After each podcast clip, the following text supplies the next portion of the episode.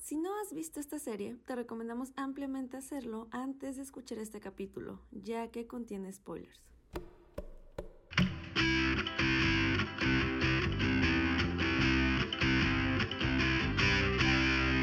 Pésimas decisiones.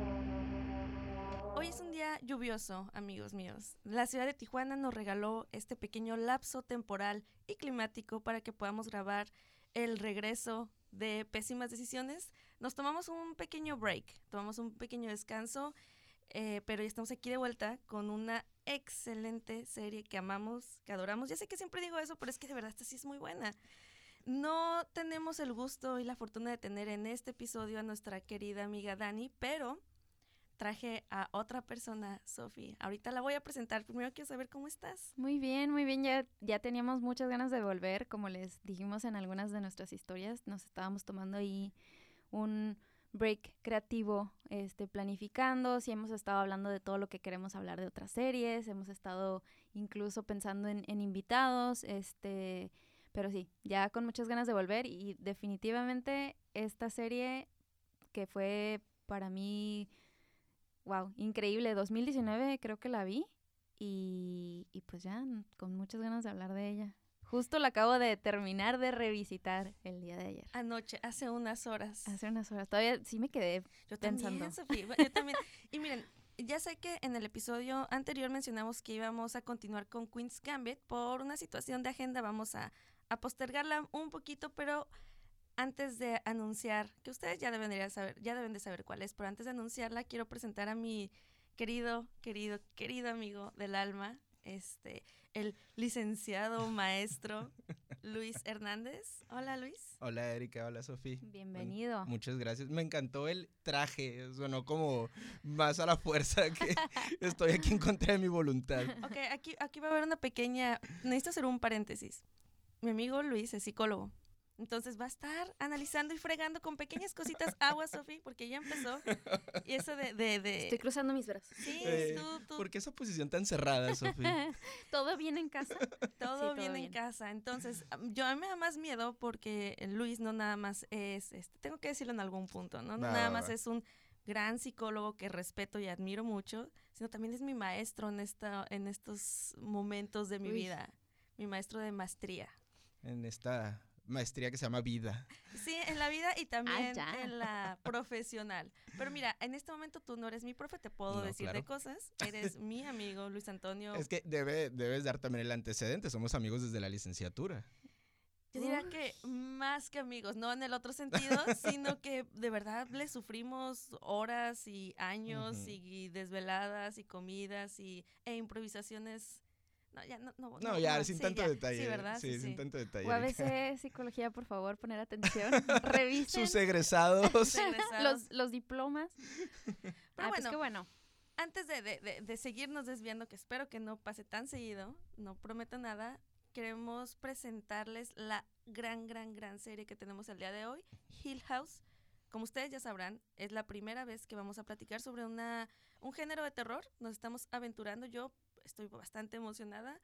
Pero, ¿qué nos puede decir, querida Sophie, de Hill House? Pues mira, eh, The Haunting of Hill House o La Maldición de Hill House, que surge en 2018, es una serie de televisión web. También la podemos considerar como una miniserie, son 10 episodios muy eh, dosificados, con bastante de terror y dolor dosificado. Eh, sobre precisamente una historia de terror sobrenatural creada y dirigida por Mike Flanagan. Mike Flanagan lo conoceremos porque eh, eh, fue el mismo director y, perdón, escritor de Doctor Sleep y Gerald's Game. No sé si vieron también esa película, es una joya. No, yo no la he visto. Vi Doctor, eh, Doctor Sleep, y ese sí me gustó mucho, pero no he visto la otra. La de la chica amarrada, ¿no? Sí, que es la misma mamá. Eh, ah, es el exacto, le gustan los mismos y precisamente eh, ya también la de The Hunting of Bly Manor, ¿no? Ah, eh, es muy especial, bueno, este estilo que tiene este director.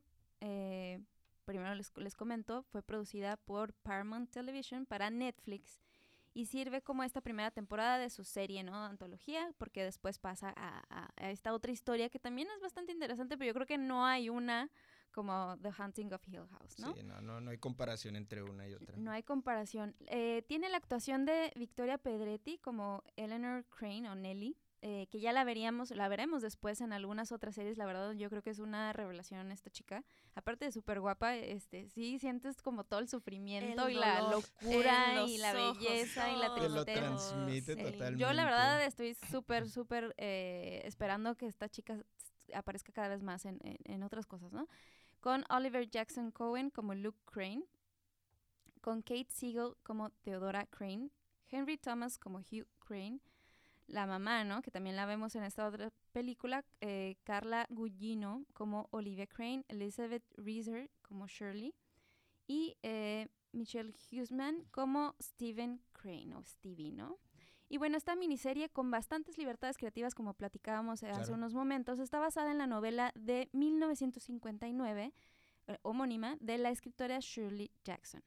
La trama alterna entre dos líneas del tiempo que son como muy muy claras, el pasado y el presente, siguiendo a los cinco hermanos Crane, cuyas experiencias paranormales en Hill House continúan persiguiéndolos y atormentándolos en la actualidad y muestran los acontecimientos que los condujeron a eh, la agitada noche del 1992, cuando la familia, pues, eh, spoilers en, esta, en, esta- en este episodio, como en todos los anteriores, cuando la familia huyó de la mansión, ¿no?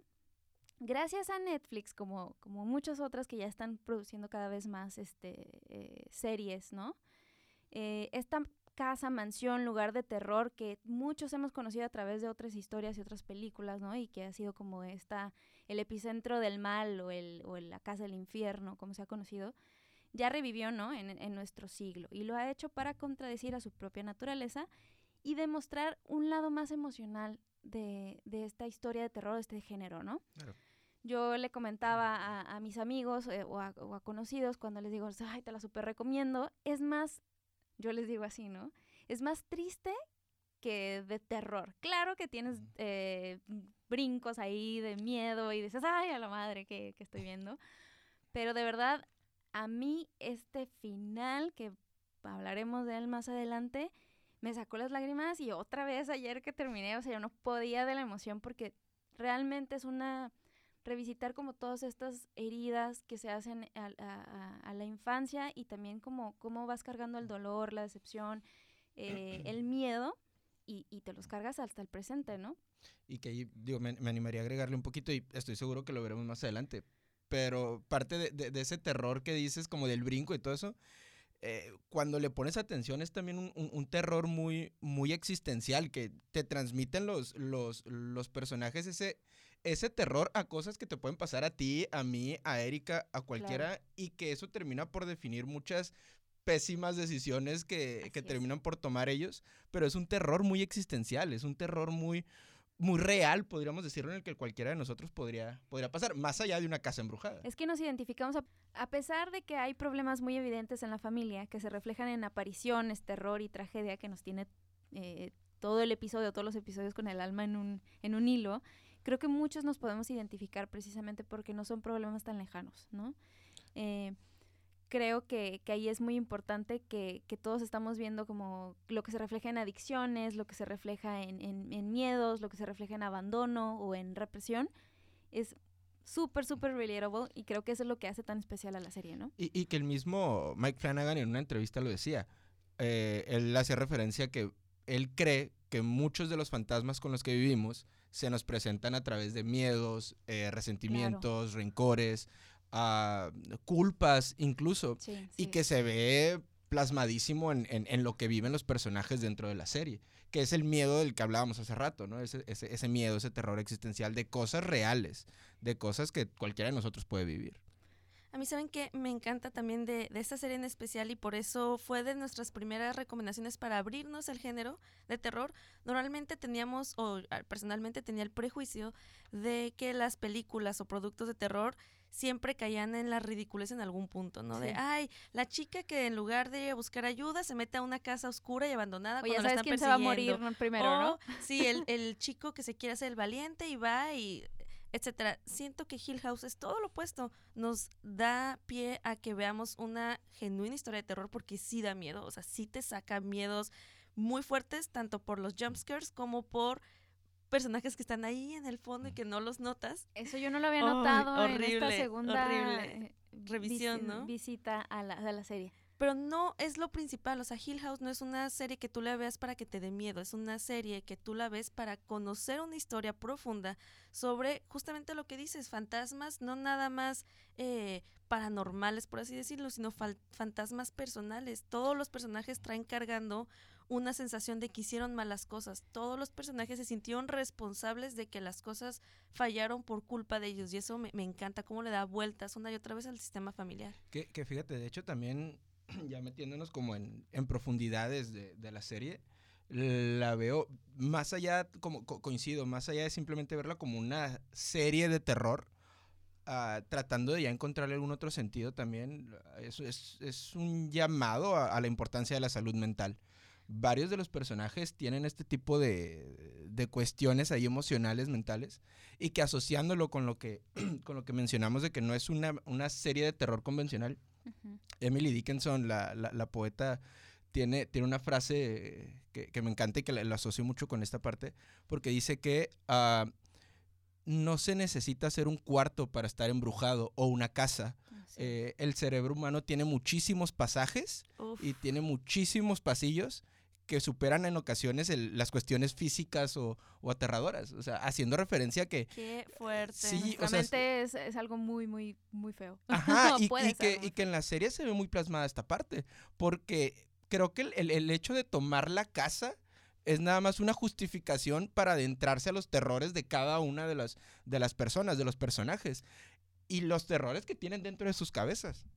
Y es que justamente eso que, que acabas de tocar, el tema de las casas, eh, yo creo que todos nos hemos dado cuenta cuando hemos llegado a algún lugar y que se- nos sentimos mal o que encontramos como que una casa que tiene mucha humedad, una casa que tiene como mucho o- o aromas como muy intensos, también tiene que ver con que nosotros como seres humanos cargamos a las cosas de sentido y también le cargamos energía, ¿no? Entonces, gracias a Netflix, justamente esta mansión ha re- revivido en el siglo XXI y lo hizo para demostrar que incluso en la oscuridad también hay, hay esperanza o hay emoción o hay tristeza o hay dolor, ¿no? Y que las casas justamente, que siempre son como motivo de, de las historias de terror, incluso de atracciones, a mí me encanta ir a las casas de terror de San Diego para asustarme y no sé qué me pasa, pero me encanta gritar, ir a gritar a las casas feas esas. Bueno, Podemos hacer un análisis de eso todavía más adelante. todavía no Me encantaría, fíjate, pero vamos a dejarlo para otro Hay momento. muchas cosas que pueden analizar, pero eh, les, eh, creo que justamente no soy la única con, es- con esta afición, puede, puede decirse. Esta, esta miniserie eh, tuvo súper, o- fue súper aplaudida por la, por la crítica, por lo menos en IMDB.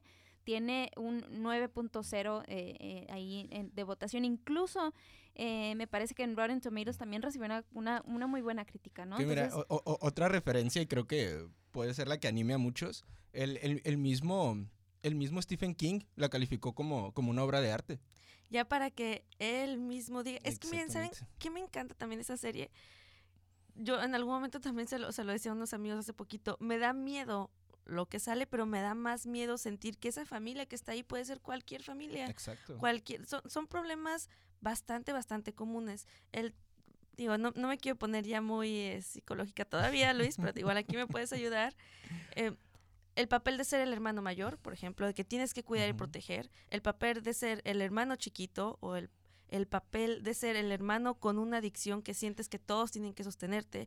El papá, que, que ahorita Sophie tiene un- un- una, una eh, postura súper interesante acerca del papá. El señor que hace lo que tenga que hacer para proteger a su familia y no se arrepiente en ningún momento. El papá, a pesar de que puede cometer decisiones equivocadas, siempre estuvo seguro de que las decisiones que tomó eran las adecuadas para proteger a su familia, inclusive la mamá. El tiempo que estuvo con sus hijos, eh, creo que es el ejemplo perfecto de lo que una madre siente que tiene que hacer porque lo tiene que hacer. Y no nada más la familia, también tenemos a los Dudleys, que son esta pareja de, de señores que están cuidando la casa y que de alguna u otra forma, uf, pobrecillo, o sea, yo mi corazón se me rompía con ellos, pero podemos eh, empezar por ahí. Si gustan, no sé ustedes cómo lo ven, ¿qué personaje sienten que es el que más se pudo haber equivocado o el que decisiones más terribles llegó a cometer en la serie? Y es que justo yo sé que, que, hablamos de pésimas decisiones, ¿no? Pero creo que poniendo las cartas de los personajes en la mesa... Eh, a la lotería de personajes. Y, y, con el tema de que siempre que en, este, en pésimas decisiones, en este podcast, eh, casi siempre nos aventamos como una o dos este, vistas a las series, nada más Erika las ve cinco veces. Oye, es... este... ya, hay un problema de tiempo libre ahí. Sí, no, le vamos a poner más tarea. Miren, yo no tengo tanto tiempo libre como ustedes creen. Más bien, este, en la noche estoy haciendo mis análisis y me levanto a las 6 de la mañana a ver la serie y hacer mis apuntes. O sea, no. Qué responsable. Sí. No, pero justamente eh, en esa eh, primera, eh, el primer disfrute de la serie y en la segunda podemos ver las cosas como radicalmente distintas o a mí me pasa que yo insisto y digo, sí, este personaje me encanta, ¿no? Pero en esta me pasó algo bien interesante, porque el primer personaje que yo consideré como el más interesante, el más pleno o repleto como de características, el, el, de mayor profundidad y que hace un gran sacrificio, a mí me parecía que era Nelly, ¿no? Y esta Eleanor Crane que es la que se sacrifica, que es la que sufre todo el dolor y que se queda sin su mamá, pero finalmente también la que salva a todos, ¿no? Y, que tiene un, un diálogo o, o, soliloquio hermoso al final, que no tiene sentido y que te quedas como que está diciendo esta morra, y finalmente a todos les está respondiendo, les está diciendo las respuestas de la casa. Pero en la segunda, mm, también a lo mejor tiene que ver con, con cómo veo las cosas en, en, este entonces, ¿no? Y que, y que me conmueve mucho ver como cosas de los papás y todo porque digo como, ay, wow, todo lo que han hecho por mí, todo lo que hicieron. El papá me parece el gran redentor en esta ocasión que la volví a ver. ¿Por qué? Porque eh, a pesar de que al inicio, incluso platicando con otros amigos que vieron la serie, decían, ah, es que el papá, no manches, o sea, ¿cómo no les dice la verdad? Pero realmente la razón por la que lo hizo y que no se atrevió a decirles, ¿saben que su mamá mató a una niña? ¿No? Su mamá se volvió loca y no lo pude, no sé en qué momento la perdí porque los dos tenían la ambición de vender esa casa, los dos tenían la esperanza de que ese fuera como el mejor verano de sus vidas, como lo dicen en, en, algunos de los episodios. No fue su culpa. Él realmente hizo un sacrificio que yo creo que, como decíamos, todos los papás lo realizan en, en, afán de proteger, de cuidar, de no traumatizar a los niños y que le tuvieron un rencor y un resentimiento terrible y, y, hasta el final el fantasma es el que le dice a su hijo la verdad, no él. Es verdad. Él hasta el último este, fue fiel a, a su idea de proteger la imagen que ellos tenían de su mamá y de no decirles lo terrible que pasó, de no hacerlos ver la cruda realidad que la vida los fue llevando hacia allá, ¿no? Pero de alguna manera a mí me pareció que el, el papá súper conmovedor y súper aguantador también, ¿no? Y que, y que de hecho el personaje tiene esas manías, ¿no? O estos diálogos que me parecen súper, súper identificables en, en, masculinidades, pero también en otros roles de la familia, ¿no? El, el fixer, el que tiene, que tiene que arreglar las cosas, el que tiene que conciliar, el que no pasa nada, no importa lo destruido que estén las cosas, yo lo voy a arreglar. Creo que de, de ahí podemos partir porque es sumamente interesante cómo un personaje como Hugh, como Hugh, Crane se vuelve un personaje a lo mejor no tan popular en algo súper, súper conmovedor, ¿no? A lo mejor tiene que ver con, con, edades y con emociones distintas. Qué, dato curioso, el, eh, el papá Hugh uh, es Elliot Nitti. Sí, claro. Yo cuando hice la asociación dije, ¿qué? Con pupilentes. Sí, ¿qué? No, pero eh, eh, con respecto a lo que dices, yo, yo, a mí me pasó la segunda vez que, que veía la serie, que la repasaba, que ya fue desde un enfoque ya más como tratando de analizar a los personajes. La primera vez fue como disfrútala y ya. Sí, Difícil porque, bueno, pues soy, particularmente sensible a las historias de terror. Tú también eres mi diosito, ¿verdad? Sí, particularmente sensible. Me parece muy adecuada su manera, así lo voy a decir. Soy particularmente sensible a la oscuridad. E-, eres bien sacatón, ¿verdad? Pero ya, tío, la, la, la, segunda vez que lo veo y que lo analizo, era, era un, preguntarme por qué las acciones de, Hugh, de, no decir la verdad, de, aferrarse a arreglar la casa, porque yo me acuerdo que decía, bueno, de entrada creo que lo peor que pudieron haber hecho fue quedarse a vivir en la casa, la primera señal de que hay algo raro te vas, pero era, ¿por qué el aferrarse? Y ya después de, hacer como este análisis fue un, volviendo a los, a los miedos existenciales, digo, si, si lo vemos desde la postura de Hugh como papá, es un, ese terror, ese miedo a no ser ese papá que debería ser. Ese papá proveedor, ese papá que le, que le debe de dar a sus hijos lo que le debe de dar por la motivación que sea. Eh, y entonces es un aferrarse a me quedo en esta casa y la arreglo. Porque el, el tema este del mo en las paredes, ¿no? que, que tanto le frustraba, que Sí, tanto se Era muy enojaba. representativo también. Exactamente. O sea, cómo se estaba carcomiendo a la, a la casa, a la familia. Y era un aferrarme porque qué miedo no ser ese papá que provee. Qué miedo no ser ese esposo que, que, que provee, que, que, que debería ser lo que debería ser un papá. Y pues eso lo lleva a aferrarse, lo lleva a tomar la decisión de quedarse y lo lleva a tomar la decisión de no decir las verdades y lo lleva incluso a tomar la decisión, hace rato que platicábamos de, Erika mencionaba los roles de los hermanos, ¿no? Soltarle la, la- la responsabilidad a Steve de tú te vas a hacer cargo de tus hermanos. O sea, qué miedo, qué pánico. Creo que, creo que tú y yo, eh, bueno, en, en caso también tú y yo, Sofi, porque eres primogénita, pero sabemos las repercusiones que puede tener esa frase de tú hazte cargo de tus hermanos. Esa Claro. es una frase bien bonita y bien sencilla y bien inocente, Sí. pero a la larga dentro del sistema familiar marca muchísimo. Y es que aunque no te lo digan, ahí está. Sientes que es tu Ajá. responsabilidad. Claro. De hecho, eh, Steve lo, lo remarcaba mucho de niño, quiere estar con su papá todo el tiempo, ¿no? Y se me hacía bien duro como en la, en la actualidad, por así decirlo, en el futuro, Steve era el que tenía el coraje más arraigado con su papá, pero cual al principio eran muy unidos y estaba atrás, atrás, atrás, hasta que le dijo, tú estás a cargo de tus hermanos. Aquí, Luis, igual, no, no sé, yo tengo una, una teoría, pero igual si tú tienes una que me puedas eh, argumentar, ¿por qué sientes que Hugh se separó de sus hijos durante la adultez? ¿Por qué los dejó con la tía y se fue? O sea, Ujú. siempre ellos hablan de mi papá, no, nos- no nada más no nos dio respuestas, nada más nos generaba preguntas, sino que nunca quiso estar en momentos importantes o estaba y era intermitente y se volvía a ir. ¿Por qué crees que, que de alguna manera tomaba esta decisión? Hugh, Hugh es un, un personaje desde su enfoque como padre, eh, o al menos yo lo percibo así, con muchas culpas hacia sus hijos. Claro. Es alguien que carga muchas culpas. Y en ocasiones cuando no sabes manejar culpas hacia, hacia determinadas personas, pues tomas distancia, porque te convences de que tomando La distancia... mejor, ¿no? exactamente. Sí. Ya no haces daño. Ajá, cuando la realidad es lo contrario. Un hijo necesita de su papá. No quiero meterme como en, en- en- en otro tipo de temas, ¿no? Pero un hijo necesita de, de esa figura paterna. Y el, y el no estar, el, esa figura ausente termina por tener una repercusión negativa al punto en el que desde que empieza la serie vemos a los hermanos completamente distanciados el uno del otro. sí. Es que Eh, yo, yo, yo no concuerdo con este de que se haya alejado. Más bien, creo que fue como el rencor también, que, que a ellos los fue como que no le voy a contestar a mi papá, porque si se fijan todo el tiempo les está Sí, hablando y está la boda, ¿no? Y él desarrolla como este mecanismo de defensa de decir, aquí está mi esposa todo el tiempo y voy a platicar con ella. Eso, eso se me hizo.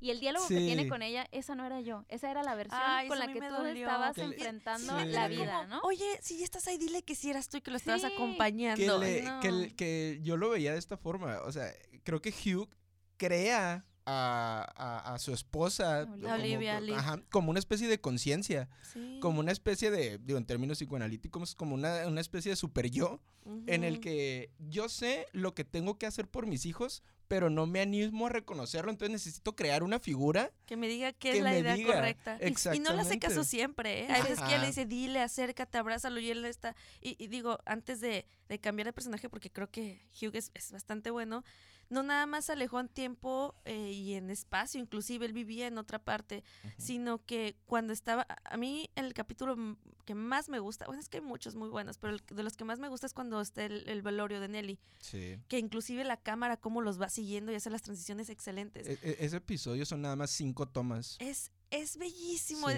es una genialidad ese episodio. Pero había momentos en el que él como padre se pudo haber acercado a solucionar problemas de sus hijos y se mantenía inclusive ausente, al margen, nada más los veía y hasta la mamá le decía como, ve. ah".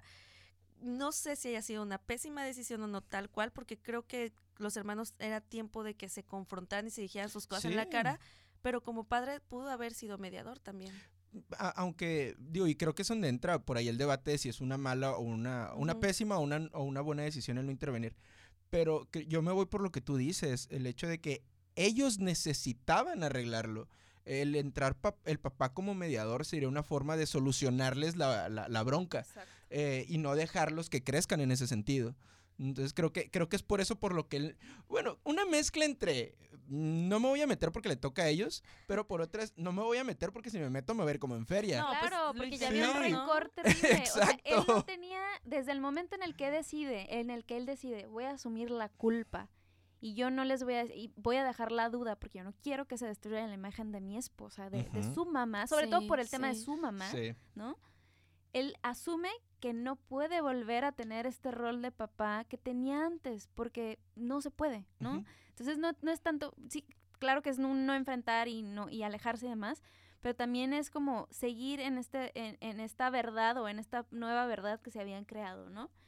Creo Hay que una frase maravillosa que la dice en el último episodio cuando Steve ve el cuerpo, ¿no? De él ahí muerto y le es como, no, no dije nada, ¿por qué no le dijiste a tus hermanas?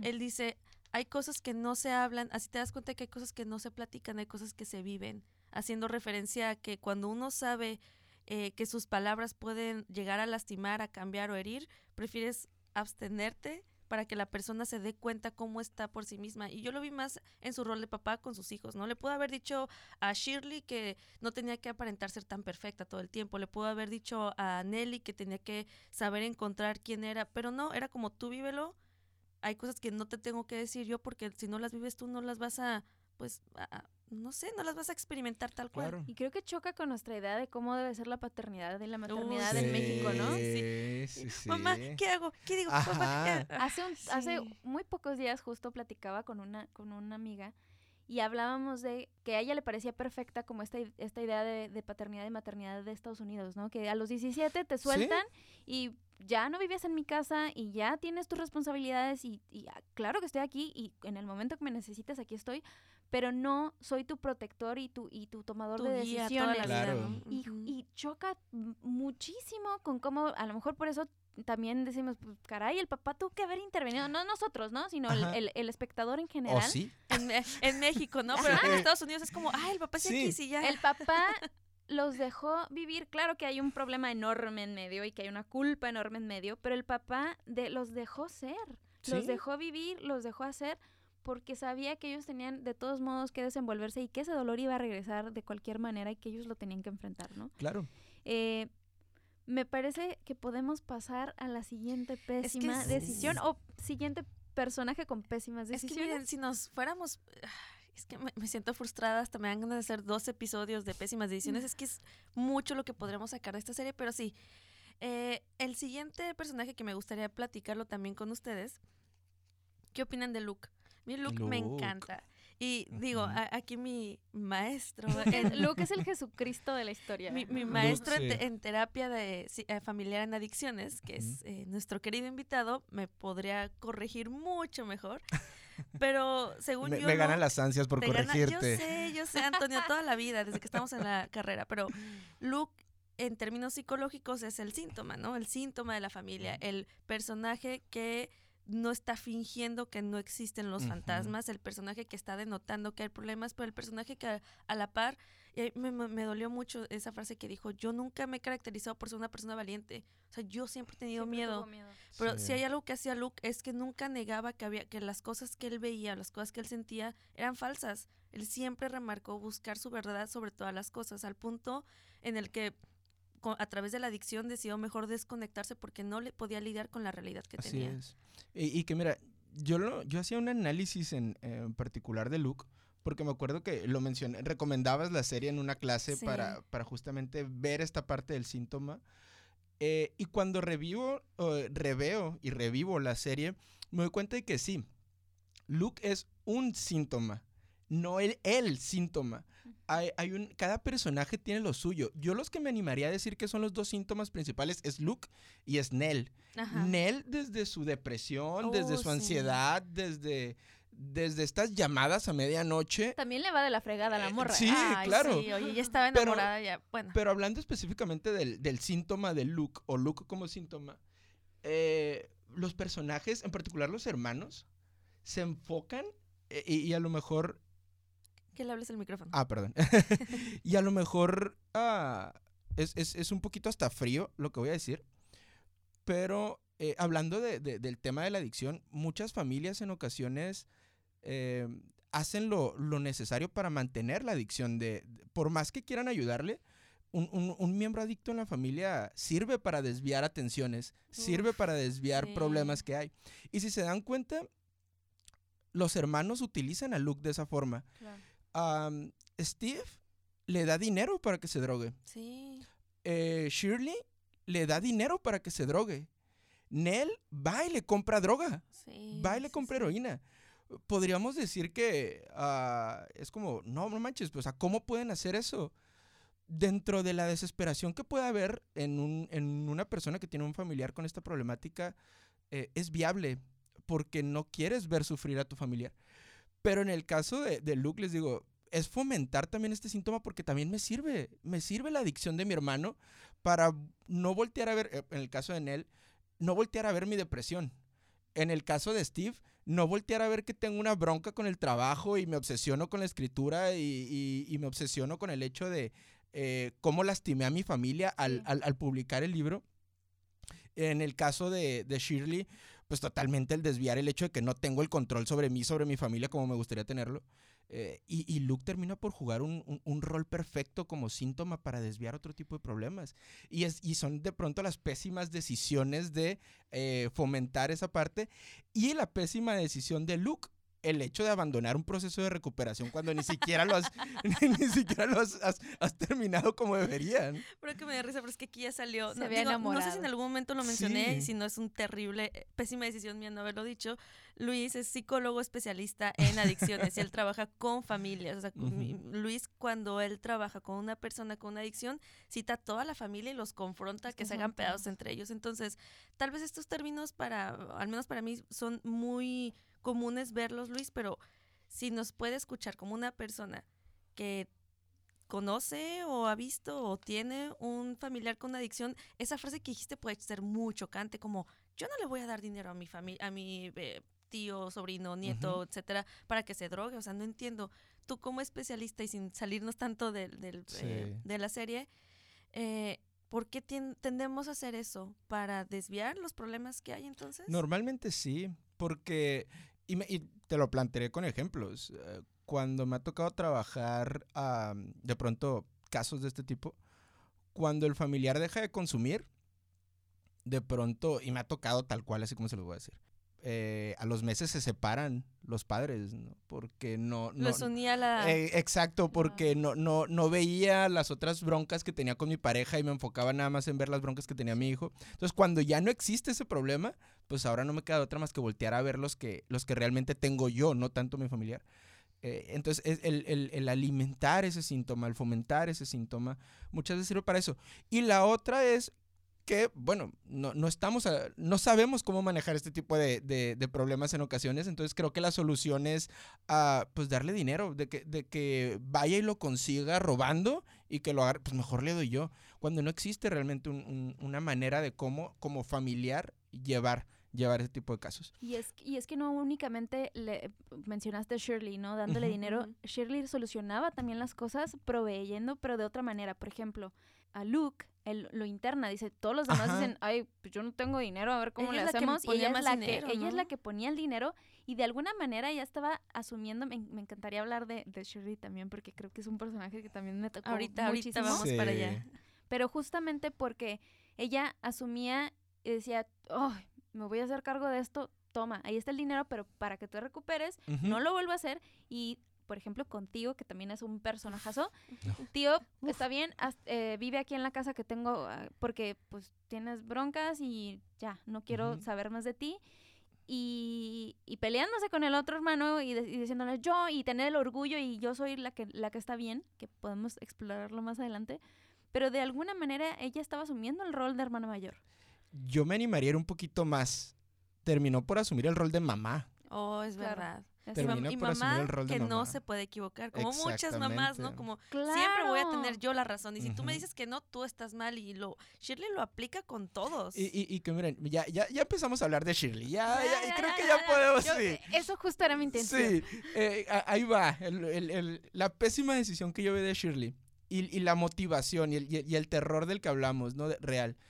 Eh, el- la infidelidad de Shirley. Sí. Que La no sale hasta el último Ajá. momento. La, la infidel- la infidelidad de Shirley viene a partir de también ese terror de... Llevo una vida cotidiana. O sea, me convertí en esa mamá. eh, la, la ilusión que tiene ella de- con, con el hombre que, con quien fue infiel, eh, que él, él mismo se lo dice, eh, te convertiste en una mujer que cambia pañales, que hace lo mismo una y otra vez, que ya no tiene cosas distintas. Y ese terror de, de creo que tengo el control, pero realmente no lo tengo porque ese, esa vida de mamá y de esposa me consumió. Es lo que al final de cuentas la lleva a esa, a esa infidelidad. El hecho de soy capaz de hacer algo distinto y mírenme. Y al final no, no, no hace más que ser infiel y cargar con eso.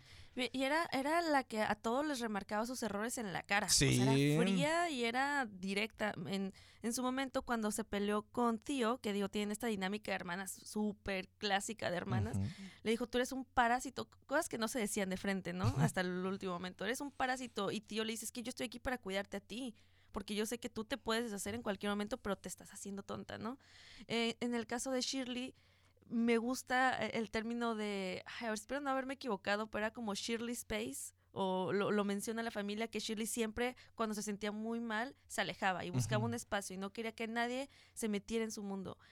¿Cómo, ¿Cómo la ven también de niña? De niña tiene características bien curiosas en el ilusión, ya no sé si era la casa tal cual que, que le dio estos gatitos ya muertos y era como gatitos tal vez fantasmas, por así decirlo, Sí. o si era como realmente unos que se encontró ahí en la calle que no tienen mamá.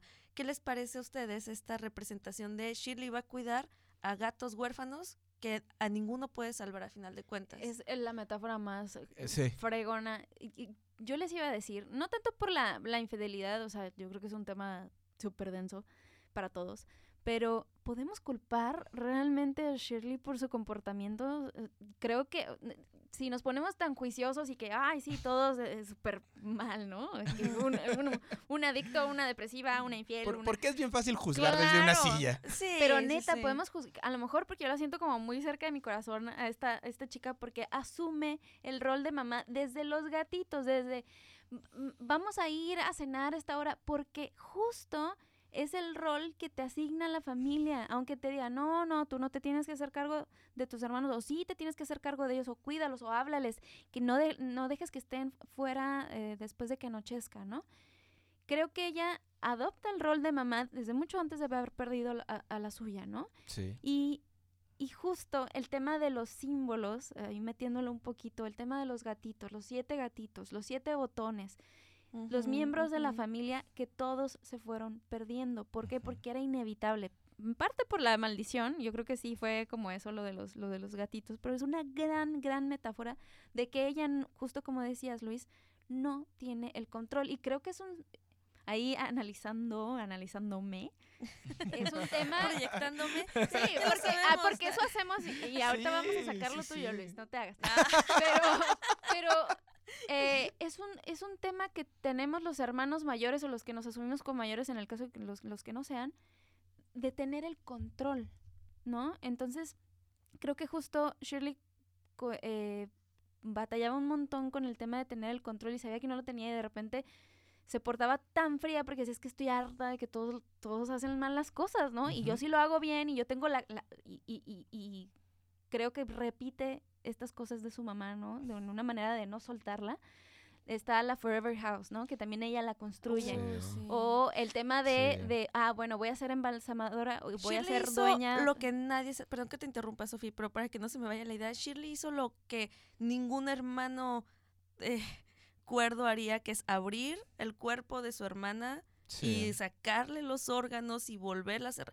Yo, yo cuando vi esa parte dije, o sea, no, esta mujer También. está mal, pero a la vez es como yo soy la que voy a meter las manos de hacer lo que nadie se atreve a hacer por la familia, porque quiero que ella esté bien. Y otra gran metáfora Sí. de necesito que esté perfecta. Sí, Otra vez. Sí, sí, sí. Necesito que, que parezca que está dormida, ¿no? Pero, pero que en términos, digo, en términos reales es, es pésimo lo que hizo, porque cuando, digo, y pasan en, en la vida diaria, cuando muere uno de los papás y sale un hermano que se avienta el tiro de arreglar todo el tema de la funeraria, todo- Ujú. es, es, es alguien que no se permite vivir su duelo como debería se ser. distrae, ¿no? Se te distraes, es una forma de evadir el duelo.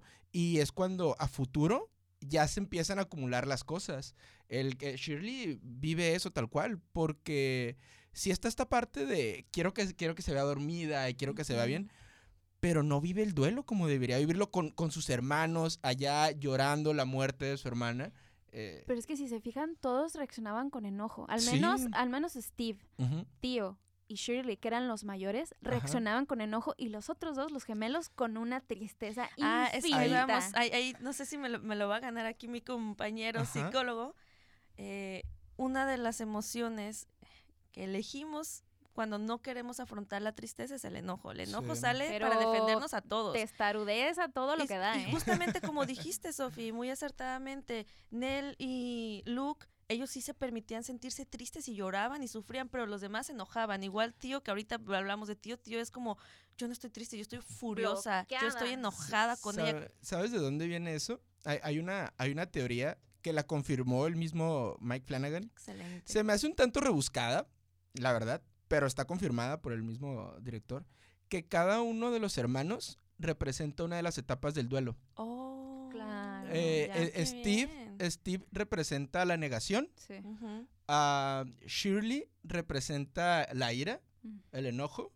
Theo representa la negociación, como desde esta parte intelectual que maneja ella. Eh, Qué maravillosa serie, no puedo con ella. Sí, Luke viene a representar la La depresión depresión. y Nell, curiosamente, viene a representar la aceptación. Es que Nel hasta Ah. cuando va a la casa, hasta es como, ya sé que tengo que ir para allá, ya sé que me está buscando, yo sé, y es la que a, a todos los conecta al final. Wow, o sea, mis respetos, puso no la piel lo había visto así. Y fíjate, Sí. yo hubiera Sí está pensado, rebuscado, pero está cool. Sí, sí, sí. yo hubiera pensado que Shirley es la negociación y Tío el enojo. Mm, Es que, mira, si lo analizas, Theo, Acuérdate del personaje niño y el personaje grande. Eh, ahí es ajá, la clave. Ahí exacto. está la clave. Exacto. La tí- la- tío como el personaje niña fue Sí. el mejor Total, personaje, total, el mejor sí. eh, ever. O sea, neta, hasta la niña, los ojotes, yo decía como cada vez que salía decía, pobrecita, la quiero abrazar. y, y- y la voz tierna de, de la, de la niña Nell, ¿no? También era como, ay, cosita. Pero esta niña, wow. O sea, de verdad, wow, no puedo. Sí. Porque era un saber que ella podía entender el dolor de todos y quedarse callada. sí, O decir, yo tengo un tema, de- eh, y un secreto también de qué quiero o quién quiero ser, que también es algo como, como muy, muy, muy, muy cabrón, pero que se expresa en voy a hacer las cosas y voy a tomar ventajas si es que la tengo que tomar. Voy a aceptar el dinero porque yo quiero llegar a la resolución Sí. intelectual o científica de por qué hay tanto dolor. Y yo quiero arreglarlo, otra vez, quiero arreglarlo, pero eh, encontrando la manera de solucionar a lo mejor a, otros niños como yo sufrí, ¿no? Este episodio de la niñita y Uf. el smiley, uh, no, no, no, la verdad, Me encantaría que tuviéramos una cámara para que vean sus caras. Yo sí los estoy viendo Es que- no los voy a sacar de ahí. Es que, fíjate, usando, usando esta palabra eh, de, de arreglar, el arreglar, justamente Theo, eh, si lo queremos ver desde este enfoque, estudia, este- estudia psicología, particularmente la infantil, para tratar de arreglar niños, niños y niñas que ya están rotos, para que no vivan lo que ella vivió. Eh, es bien fuerte porque, digo, este tío es un personaje emocionalmente súper cargado, pero que no se da como esa, a pesar de ser psicóloga, no se da ese permiso de, de reflejar, de expresar, y que lo evade de manera maravillosa con el tipo de relaciones que lleva. se lleva y se vuelve una douchebag, ¿no? Pero- Ajá. Sí, sí, sí. Y la metáfora de que ella puede tocar o puede con las manos sentir, creo que en algún momento, cuando la primera vez que la vi dije, ay, qué fácil, ahora también es mágica la niña, todos son mágicos. Pero no, en algún momento creo que el papá, a- algún personaje dijo que todos sus hijos eran súper sensibles a algo en especial. Y Tío era sensible a las emociones, a las emociones de los demás. Y aquí hay veces, digo, eh, me voy a proyectar también como psicóloga, eh, hay veces que estás acostumbrada a sentir las, las emociones de la gente con la que te conectas que dices, ya, es suficiente, yo ya no estoy dispuesta a sentir lo que ellos sienten porque duele y porque cansa. Y en este sentido, Tío hace eso. Y no, no me dejarás mentir, Luis, también ella era, eh, también tenía una adicción, ella también era alcohólica, ella se Sí. perdía con el alcohol al punto en el que su duelo también lo vivió a través de estar absolutamente embriagada.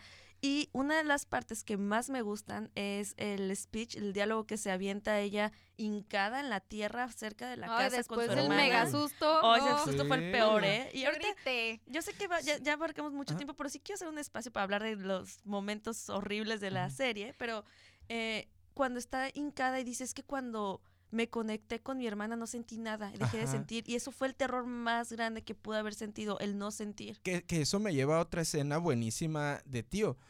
Cuando, justamente cuando la toca, que están ahí en la morgue, y que simplemente empieza a gritar y a Sí, llorar y se tira.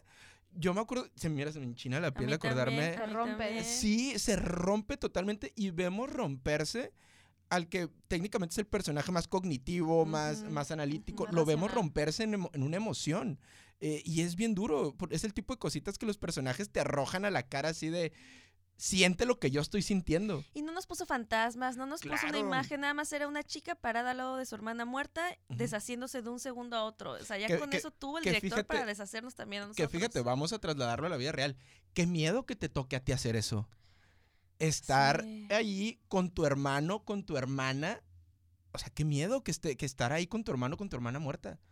Y de alguna manera pudo sentir la depresión que tenía su hermana. Sí. Él lo dijo, dijo, es que yo sentía mucho y sentía todo y me abrumaba, pero cuando estaba ahí era estar como en un agujero negro donde no sientes nada.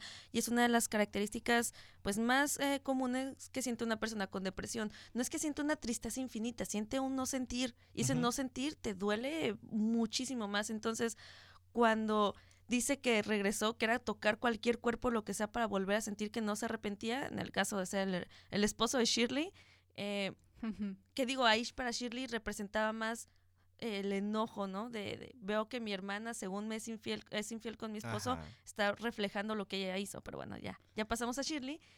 Con Tío me encanta, mi- es mi personaje favorito. Qué bueno que lo dejamos al último porque es, es, es maravillosa. Nos falta la mamá, pero sí, Ah, sí, Y, y- yo, yo me animaría a decir la mamá y un poquito Steve. Porque hay un, Sí, un, no lo un hemos temita ahí explorado con bien Steve, con Steve. Ajá, pero no sé si quieran seguir con el tema de la mamá. Hay un tema nada más con, contigo que si lo extrapolamos a la vida cotidiana de nuevo y a lo mejor no un personaje que bloquea completamente, ¿cuántas personas en nuestra vida, yo tengo algunas en la mía, para no sentir tanto empezaron a bloquear y a decir, ¿sabes qué? Yo me abstraigo, yo racionalizo, incluso yo lo, yo lo he hecho, ¿no? Porque digo, es que soy tan emocional y estoy Sí. tan llena de todo, todo me conmueve, todo me hace llorar o sentir tanto que y conforme nos vamos volviendo adultos empezamos a bloquear estas emociones para decir no quiero sufrir al- y Sí. entonces voy a limitar mis emociones y también lo, lo feliz o lo alegre o, la- o la- o el amor lo voy a limitar creo que eso es algo que hace Tío eh, y que la, la gente lo hace no a lo mejor no de una manera tan eh, metafórica no o, o tan tangible como, como tocar y sentir no que esto esto era muy muy interesante muy poderoso pero ¿cuántos hemos empezado a bloquear emociones o, o- o cosas en nuestra vida para no sentir dolor? ¿no? Y en el miedo de, de- de no sentir dolor, pues nos perdemos de lo bueno. También. Visto de una forma un tanto poética, eh, Theon- lo- los miedos de Theon están eh, recubiertos por un guante. Sí, y lo- renuncia a ellos al Sí. final. Es como yo voy a poder, ya, ya decido ser tolerante con lo que siento y lo que no, y lo voy a controlar más desde adentro y no con un pedazo de tela que me está Sí. protegiendo. Sí, sí, sí. Hablando de sensibilidad, Olivia. Uy, Uy. Olivia es un personaje que yo me atrevería a, a mencionarla como esta bruja buena que se pierde en la locura, ¿no? Porque ella, este diálogo que tiene con la señora Dudley, ¿no? Y que al final cómo se relacionan y, y lo que le ¿Cuál, hace una a la otra.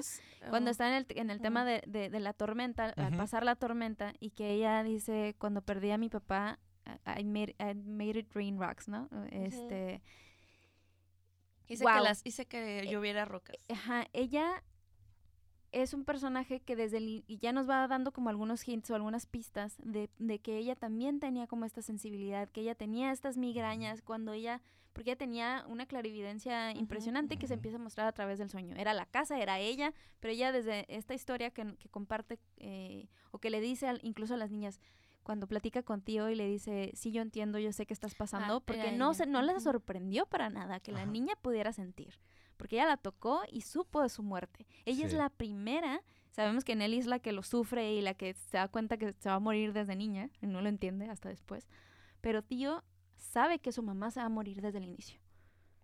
Y lo sabe y lo sí tiene adentro. Wow. Sí, es cierto. No lo había detectado yo tampoco, tampoco. ¿eh? La mamá Y hasta sabe la rechazaba muchas veces, no, no ni se le acercaba tanto. Sí, o claro, porque ella lo vio, ella la vio a ella. Sí. Y es este personaje que sabe que tiene magia, que sabe que tiene sensibilidad, que llamémoslo como, como queramos los, los escépticos y los, y, los que, y los creyentes.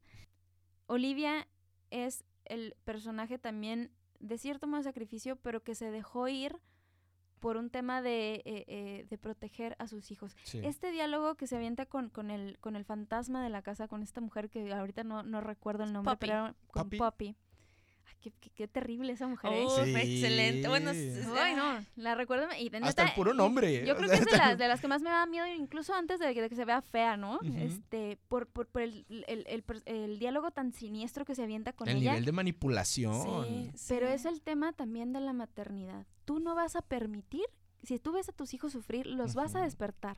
Y ella la va llevando a decir, los vas a despertar y, y, que los ve sufrir y los ve de grandes. Y es algo que ninguna mamá puede evitar, no puedes evitar que tus, tus hijos sufran. Pero aquí hay algo que me gustaría puntualizar antes de que me gane Luis Antonio. que siento que para allá va, es que yo ya... Ya identificas mis caras, ¿verdad? Sí, sí, muchos años ya de amistad, Luis. Eh, Olivia sí tenía esta sensación con la maternidad, pero ah, nada más con los gemelos ella estaba obsesionada con los gemelos de cierto a los punto. Y hay una frasecita que le dice a Shirley antes de subir y despertarlos y llevarlos a la terrible fiesta de Teno donde mata a la otra niña. Le dice, es que tú ya estás tan grande, una, una, niña tan grande ya no necesita a su mamá. ¿Qué nos habla de, eh, qué nos habla esta parte o esta frase? Que Olivia construía quién era con relación a ser madre. Si ella no era madre, entonces ¿quién era? ¿Quiénes la necesitaban más? Los gemelos. Y hasta le decían la joya a la familia. Y los tenía, a ellos dos nada más los tenía en el collar. A ningún otro. Y cuando está ya en sus delirios, que está, hay una escena en la que está acostada en un sillón y los abraza y de repente el papá le quita uno y ella ni siquiera se da cuenta. Ella los protegía todo el tiempo. Inclusive, pues a ellos los eligió para que se quedaran con ella en la casa. De alguna otra manera es como yo me quedo eternamente en ser madre aquí pero agarro a los chiquitos, a los niños, porque ellos me van a necesitar y yo los necesito. Y los regresa a la y casa. Hasta y al grande. no, y al esposo después que, digo, a ver si nos queda tiempo para hablar de la relación de pareja, que ese es otro tema. Pero cuando Luke está ya a punto de morir, eh, que ya está hasta en el cuarto blanco, Olivia, su mamá quiere que se quedara. Es como, ya por fin llegaste, te doy tu sombrero de niño grande, ya estás con nosotros. Y eh, Nell es la que le dice, no, vete, vete. Sí es un personaje maternal, pero un tipo de maternidad pues bastante tétrica.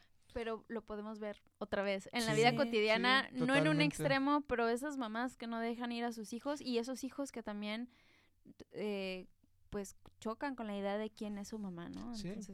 Sí, que es un tema cultural también. Eh, digo, más en una cultura como la mexicana, el hecho de eh, que, bueno, en, en, tiempos modernos ha venido cambiando, qué bueno, pero tradicionalmente la, mujer está diseñada para ser madre. Y cuando tus hijos se van de casa, pues entonces tu sentido de vida se pierde. Exacto. es, cuando se pierde, dicho de esa forma. Y es el miedo que, tiene Olivia Leaf, ¿no? Que le decía eh, su esposo. Es el miedo, es el terror que le da a Olivia, el quedarse sola. Porque digo, no, es casualidad que, que, a, que, a, Tío le diga eso, tú ya estás grande, tú ya no me necesitas. A porque, Shirley a, Shirley, porque es, es, consciente, es consciente de que pues van creciendo y los que me toca cuidar son los más chicos. Y quiero que no crezcan. O sea, quiero que no crezcan, quiero que se queden igual. Eh, y digo, metafóricamente en, en, en, el tema de la casa, ¿no? Que como mueres en la casa es como te quedas, es como tu fantasma se queda, dicho de esa forma. Entonces me imagino que es una forma por la cual ella decide que así fríamente, ¿no? Matar a sus hijos en esa edad para que los, la sigan necesitando. Inclusive ella lo marca en el mapa. Cuando está haciendo los planos, marca su Forever House, que es como el esquemita de la casa que ella tenía para vivir con sus hijos por siempre. La remarca una y otra vez en la mansión. Y es aquí el hijo digo, sí está, sí está la historia rojo, ¿no? en el cuarto rojo está la historia en la que nos hablan a través de los personajes que la casa decide tener a huéspedes para no quedarse sola. La casa decide tener, de alguna manera, Liv también se unió con esta decisión de sí, hay que quedarnos aquí para siempre. Por mí, encantada. Y me quedo con los niños. Oh, está. otra gran metáfora es esta salita de los menesteres para los fans, de, Harry los fans de Harry Potter. No entendí la referencia. Eh, y esta salita de, los, de las necesidades. Era la sala que necesitaba, o sea, la, casa nada astuta o la emoción, ah. lo que queramos, como queramos verlo otra vez escépticos y no. Eh, la salita donde cada quien podía ser quien quería ser, lo que ah. quisiera, lo que necesitara, y también vivir sus, terrores al mismo tiempo y no dejar pasar a los otros. Eh, a mí se me hace también bien interesante y, y justo en este diálogo precioso que tiene eh, Eleanor o Nell al final, en el que dice, este es el corazón de la casa. No, No, es el es estómago. el estómago. Entonces sí. se alimenta, una casa, una familia, se alimenta de las emociones de todos. Entonces, por más de que digamos, no, est- estos personajes con pésimas decisiones, yo creo que nadie, absolutamente nos podemos eh, abstraer o podemos decir yo jamás, ¿no?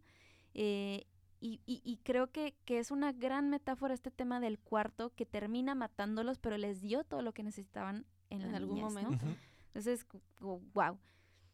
El, es que me encantaría unir de alguna manera el personaje de Liv con el de la señora Dudley, Ujú. con la, el de la mamá, porque ellas se conectan como madres. Hay un diálogo que tienen muy fuerte en, no, si en algún momento te dicen que estás loca por cuidar como cuidas a tus hijos, no les hagas caso. Una madre Sí. hace lo que sea porque allá afuera, la metáfora está fuerte, ¿no? Allá afuera el mundo tiene dientes Ajá. y se los va a comer y se los come vivos. Entonces, no, digo, no es, un eh, secreto que Dudley, la señora, perdió a sus dos hijas. Inclusive le rogaron a Hugh, al papá, como, ya se quedó muerta aquí mi hija, déjanos tener la casa, no la destruyas, no la vendas, no, deja que, no dejes que nadie se vaya.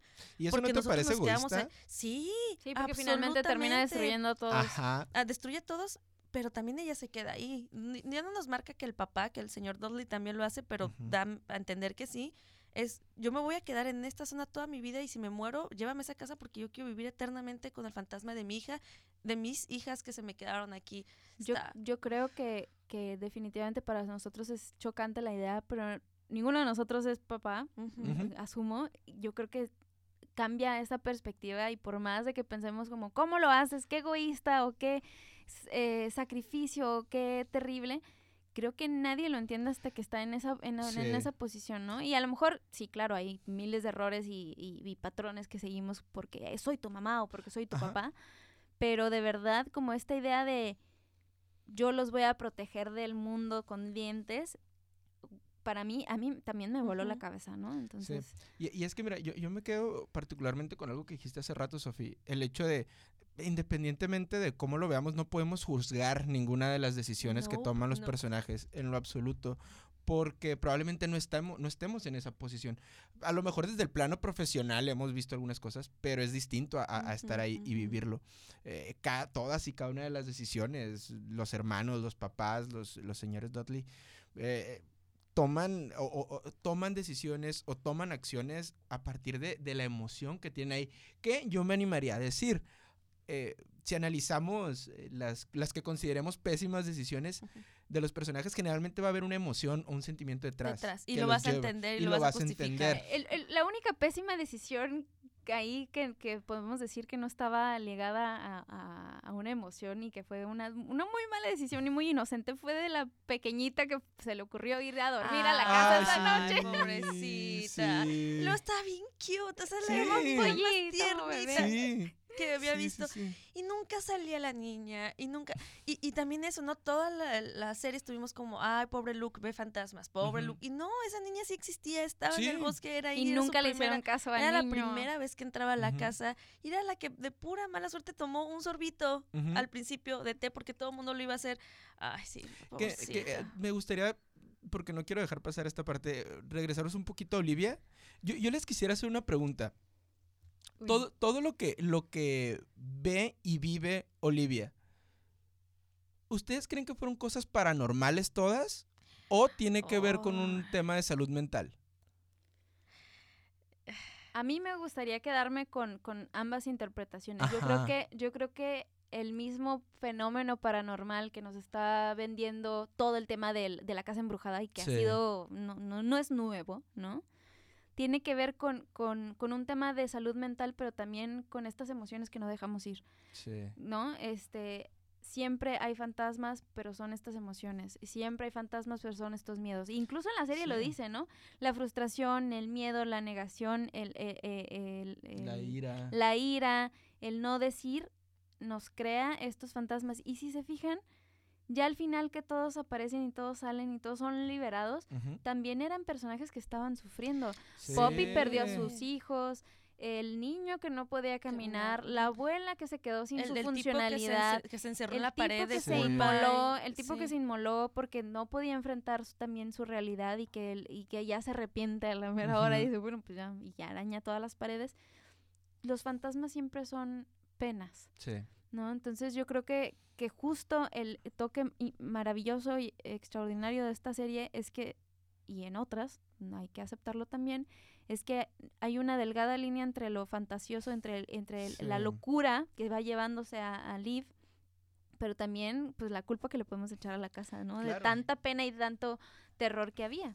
Yo, yo, yo se los preguntaba porque con amigos me tocó tener esta discusión. O sea, lo antes, de que, antes de que la digas, yo no, no he respondido a tu A pregunta. Que digo, se parece un poquito a lo de Sofi. Sí, sabemos que hay trastornos mentales que los puedes adquirir de, herencia, por accidentes, etcétera, por abuso de sustancias, pero mucha gente llega a psicotizarse o llega a, a sufrir un trastorno mental por no saber cómo afrontar. Entonces, digo, ustedes ya lo platicé ayer con Sofi, lo he platicado contigo, contigo, Luis, en cuestión de la realidad, que nosotros nos inventamos una realidad que de alguna manera nos convenga, eh, aunque suframos dentro de ella. Entonces, cuando Olivia empezó a darse cuenta que no estaba bien, que estaba confundiendo la realidad con el sueño, que estaba sintiendo cosas que no quería sentir, de alguna manera se pudo haber generado un trastorno mental Sí. para tratar de entender y comprender, despertar y darte cuenta que querías matar a tus hijos, a tu esposo, porque intentó Claro. también, él- y quería matar, o en algún momento se notó que tenía la intención de matar a su esposo, prefiero pensar que todo es un sueño, y lo dijo en un momento cuando se murió y estaba su, su fantasma al lado, como, ¿qué, ¿qué sueño tan extraño es este? Ajá. Ella iba a seguir con su idea en, en fantasma de que todo es un sueño, por no aceptar que pues iba, iba a acontecer todo lo que aconteció. Sí, y, y les, le- es lo que les quería comentar un poco por ahí, porque yo tenía como debates con, con compañeros, eh, el- que estaban los ejemplos que, que tú mencionabas, Sofía, el, el- los escépticos y los creyentes, ¿no? Los que decían, es un tema, es un tema meramente de esquizofrenia de, de, de Liv. O es que los que decían, no, es que es un tema de, de- de fantasmas, de terror. Pero creo Este que... Steve lo decía, ¿no? Ajá, pero creo que, creo que ambas partes pueden co- coincidir, pueden, co- pueden coexistir. El tema de que sea tanto un tema de, de un trastorno como un tema de, de paranormal. Oye, Psicólogo, escúchese, es que, por Dios. es que estamos hablando de un tema eh, no, estoy de acuerdo. en estoy de- serie, estoy ¿no? de acuerdo. La Pero- fantasía es deliciosa para Exacto, también es un buen escape. Eh, y, y- y es que me, yo, yo lo resumía en, en una frase, digo, sé que voy a usar a un, a un personaje ficticio para, para hacer esta referencia, pero al final estamos hablando de una cuestión ficticia, ¿no? La, la- la casa, eh, la serie. Una frase del Joker, de, Ujú. del de Heath Ledger, del de, del de Batman, Ah. que, que él decía, eh, o, o- o una frase que decía es, la locura es como la gravedad, a veces simplemente necesita un empujón. Y creo que es lo que le pasa a Liv. O sea, Liv tenía Sí, ahí ese, sí. ese, ese tema de, de esquizofrenia. Incluso ella en una ocasión lo dice, la casa es esquizofrénica. Ujú. Pero creo que es como un reflejo más bien de De su yo. misma esquizofrenia. Por ahí la casa nada más se encargó de aventarle un fantasma. Inclusive Poppy tal cual lo hizo. Cuando estaba a punto de Ajá. aventarse no la empujó. La, la penita la iba a Ajá. tocar y se, se fue Sí, sola. O sea, es como, ahí te mando un fantasma para terminar por detonar lo que ya traes. Ujú. Y ya Liv se dejó llevar con, con- con todo este con todo este tema. Liv con todo se este pierde trastorno. a partir del momento en que sabe que sus hijos van a, a crecer. Ajá. No, y a irse. Y que, y que eso se replica en, en, en él. En- Pero en- crecer es sufrir, Erika. Ah, qué qué profunda, qué poético. profunda. Qué O sufrir es crecer. Ah, Ambas, ¡Oh! ambas. Qué paradójico. crecer. Qué paradójico. También se ve reflejado en Nell. O sea, Nell, otra, recurro a otra, a otra frase del Joker en, en el cómic de The Killing Joke. Eh, eh, el, el Joker dice, eh, a veces se necesita nada más de un mal día para volver al hombre más cuerdo loco. Uf, qué Y- buena frase. Ajá, y creo que es justamente lo que le pasa a Nell. totalmente cierto. Nell, Nell, ese, esa noche en la que pasa todo, Sí. en el que el papá lo saca a gritos a medianoche, creo que fue lo, el, el- el que su mamá se suicidara, fue lo único que necesitó ese mal día para detonar su locura, para detonar su ansiedad, su depresión, su invisibilidad, porque pasaba de manera invisible. Y a mí me encanta en, en el episodio en el que ella desaparece por unos minutos y la están buscando y ella dice, aquí, Aquí estuve Sí, siempre, ay, me es que lo no aquí estuve siempre. Y no Creo- me veían. y no me veían. Es justamente lo que le pasa de grande. Sí. Ahí sí, sí. estuvo y se volvió invisible para sus hermanos. Y, y digo, no, no sé por qué nos saltamos esta parte con él. eh, su trastorno del sueño la Sí. remarca y hace que tenga las conexiones con todos.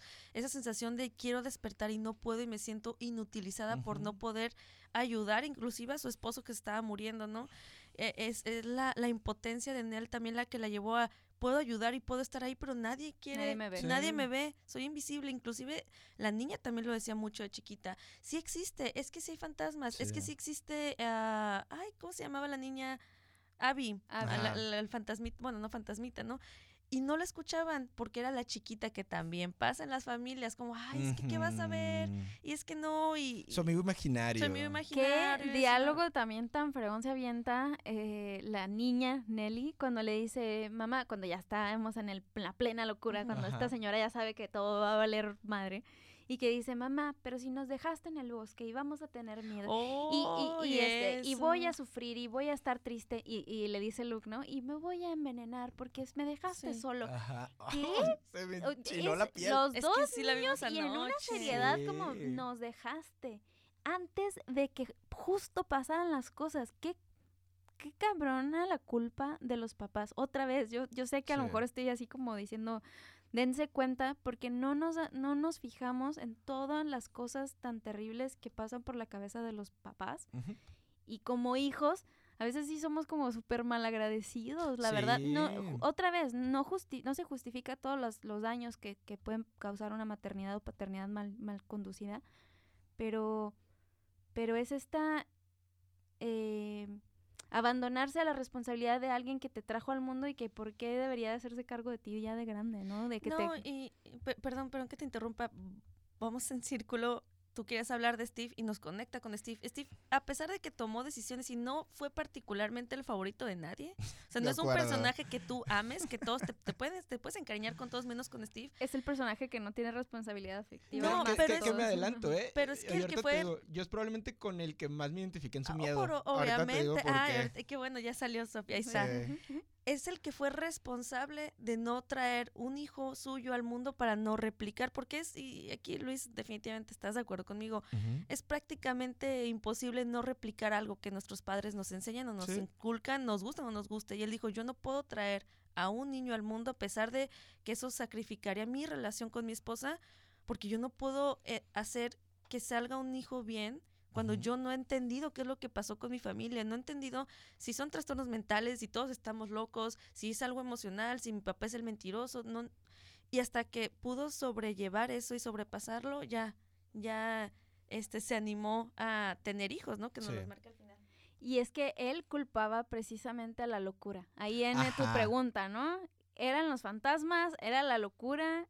Él de alguna manera evadió las cosas diciendo todo es cosa de la razón Sí. y, y- y se mete otra vez, así como criticábamos a Shirley, ¿no? ¿Por qué carajos pones una casa funeraria? Pues él, ¿por qué se pone a escribir de la casa si era de lo que quería escapar. Y de lo que el único que no entendió. Entonces, ya repasamos ahorita varios de los personajes, y no es que todos, y con gusto y con placer. A mí me encantaría, poder- yo los conozco a ustedes, yo sé que podemos estar hablando de esto por horas, pero sí me gustaría hacerle también homenaje a los fanáticos del terror que sí nos escuchan. Ojalá. ¿Qué, qué parte, les, ¿Qué parte les dio más miedo? Yo creo que estos fantasmas fueron horribles y terribles y me dio miedo. Yo la he visto tres veces la serie y me daba miedo, pero el que más me aterrorizó a mí fue el hombre alto con el bastón que camina lento. Él no se aparece, él no... él- Espérate a ver él Gerald se, King. de- se Sí. desliza y estaba buscando, cuando se asoma abajo de la cama a ver al niño, ay no, yo ahí sí estaba llorando de, de miedo. Para mí creo que fue esta escena en el carro, porque pa- aparte, o sea, Oh, claro que sí, era, de- coincido. em, tú te esperabas los sustos en el, en el pasillo, ya Ajá. sabías, ay, algo va a salir y hasta como que medio, o, o el cuarto de los niños para mí era particularmente terrible, ¿no? El de los gemelos era, Ujú. no, va a pasar algo. Cada vez que estaban en el cuarto de los gemelos yo, oh, shit. Eh, pero este del, del, del que van manejando eh, Theo y Shirley y que de repente, ah, les grita Sí. Nelly y, y, o sea, y hasta la otra queda tirada en el piso. La primera y la segunda vez yo grité como desaforada. Sí. eh, wow. Para mí fue muy chingón y ahorita lo platicamos, tienes que decir tu, tu susto más cabrón en la serie. Todos los personajes escondidos que al final salen, ¿no? Sí. Yo, yo no los había Sí. cachado, wow. Sí. Hay quienes incluso lo tomaron como un reto, pues el Jorge. encontrar todo. Ah, ayer que estábamos viendo los últimos dos capítulos juntos, eh, Jorge, mi, esposo, dijo, yo ya la vi muchas veces, me voy a dedicar nada más a ver fantasmas. Y nos decía, ahí hay uno, ahí hay uno en otros, ¿qué? Y ya que lo poníamos, te morías de miedo, que están horribles. Sí, yo, yo el miedo más... Eh, más cabrón que, que, que, tuve, creo que coincido con Sofi, el de cuando va manejando. Porque es al menos yo y mi sensibilidad, yo mi particular sensibilidad a este tipo de, de, series y de películas, eh, las... uno aprende a leerlas y ya más o menos por la música. ¿Sentías? Yo no, para mí yo no lo esperaba. Sí, e, ese no, porque creo que es lo que, lo que marca la diferencia. Porque el resto ya más o menos ahí viene. Y, y, yo soy, y yo soy de los que está viendo algo así. Y cuando sé que ya viene es como que me agacho a tomar agua. Sí, claro, claro. Yo soy de las tuyas. Sí. Ahí me encanta porque aparte es un ya, porque están peleando. Es un ya. El personaje no las quiere asustar, las quiere detener. El, el, otro que podría decir que, que, me asustó bastante también fue cuando Nell está en esta máquina expendedora. Que Ajá, y que está en el pasillo y de pronto cae. te lo esperas, ¿no? Lo que dicen, la lucecita y el pasillo vacío y ella solita. Te dices, y ahorita va a hacer algo, va a pasar algo. Oye, pero no te hagas, ¿por qué te identificas con Steve? ah, rapidito. el, el, el, el, terror, el, miedo de, de Steve Ah, el, el, hecho de el, escribir y el publicar el libro. Yo me acuerdo pasé una etapa eh, en la que yo me cuestionaba mucho mi carrera. Era, ¿en serio? Sí, llegó un momento en el que mi, mi lugar de trabajo me, me, era como muy viciado. Yo era como que elegí lo correcto, eh, estoy haciendo lo correcto. Y era intentar hacer algo para salir de ahí. Steve su, terror, ese miedo existencial que les comento, es el hecho de fracasar en su profesión. Por eso es que escribe el libro, lo publica a pesar de que eso le va a traer problemas con su familia. O sea, ese terror de me dedico a algo y no soy capaz de sobresalir, no soy capaz de trascender. De hecho, se lo dice su esposa fantasma en la fantasía, ¿no? De tú eres, tú agarras las historias de alguien más y las, las digieres y luego las desechas, las vomitas, las, vomitas, escupes. Ajá, y ni siquiera son historias tuyas. Ajá. You're an eater, le dice. Sí. Entonces, es, es, ese es creo que el, la identificación que tengo con Steve. El hecho de sentirte atorado, laboral o profesionalmente hablando, ¿Y a dónde me Y qué miedo. O sea, ya me aventé cuatro años de una licenciatura, ya me aventé dos de una maestría. Y de pronto sentirme así de, de atorado. Entonces fue como esa parte de qué tengo que hacer para salir de aquí. En el caso de él, pues tomó una. Yo, yo lo veo como una pésima decisión el exhibir a su familia con tal de sobresalir.